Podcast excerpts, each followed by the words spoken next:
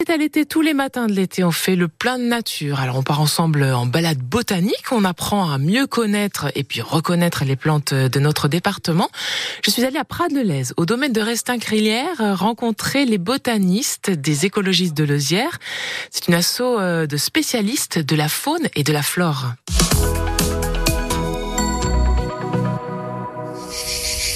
Faire découvrir les plantes de notre département, je reçois aujourd'hui Marion Bottelier-Curtet, qui est botaniste et autrice de livres jeunesse. Bonjour Marion. Bonjour.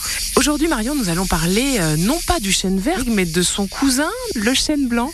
Oui, on peut, on peut même dire de son grand frère. Hein. Le chêne blanc, il est un peu plus grand que le chêne vert. On le trouve aussi dans les garrigues, mais il aime les sols euh, un peu plus profonds.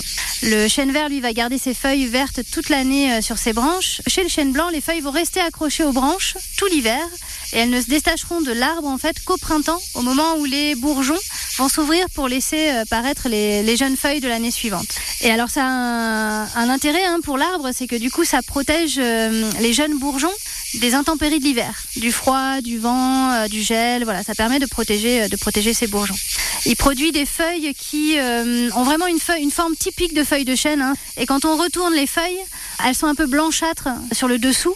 Et ça, c'est parce qu'il y a un léger duvet de poils, en fait, euh, qui fait comme un, peu du feutre sous la feuille. Ça l'aide à, mieux vivre la sécheresse, ça, Marion? Ça lui permet, en fait, de euh, ralentir le vent qui pourrait venir du coup assécher la surface inférieure des feuilles et ça lui permet également euh, de maintenir une certaine euh, dose d'humidité un peu supérieure à l'air ambiant à la surface des feuilles. Parce qu'il faut savoir que euh, c'est avec des petits pores situés sous ces feuilles que le chêne blanc va respirer.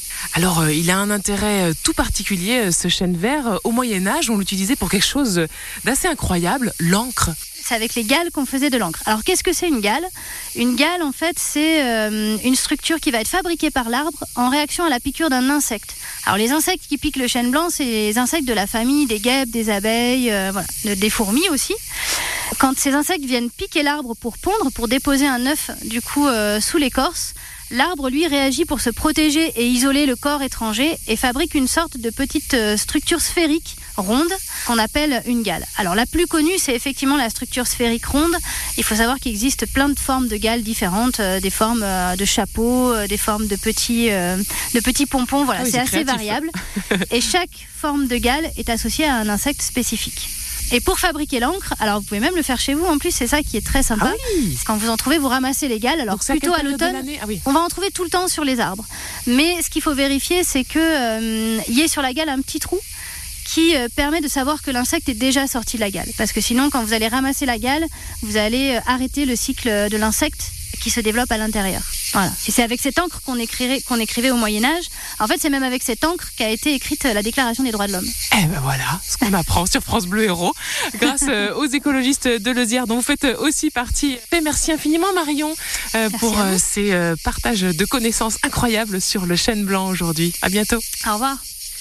Et vous retrouvez toutes les chroniques végétalité euh, sur votre appli ici ICI et puis toutes les activités que proposent les écologistes de Lezière sur leur site eusière.org avec des balades gratuites euh, dans la nature euh, de botanique. Dans un instant, direction le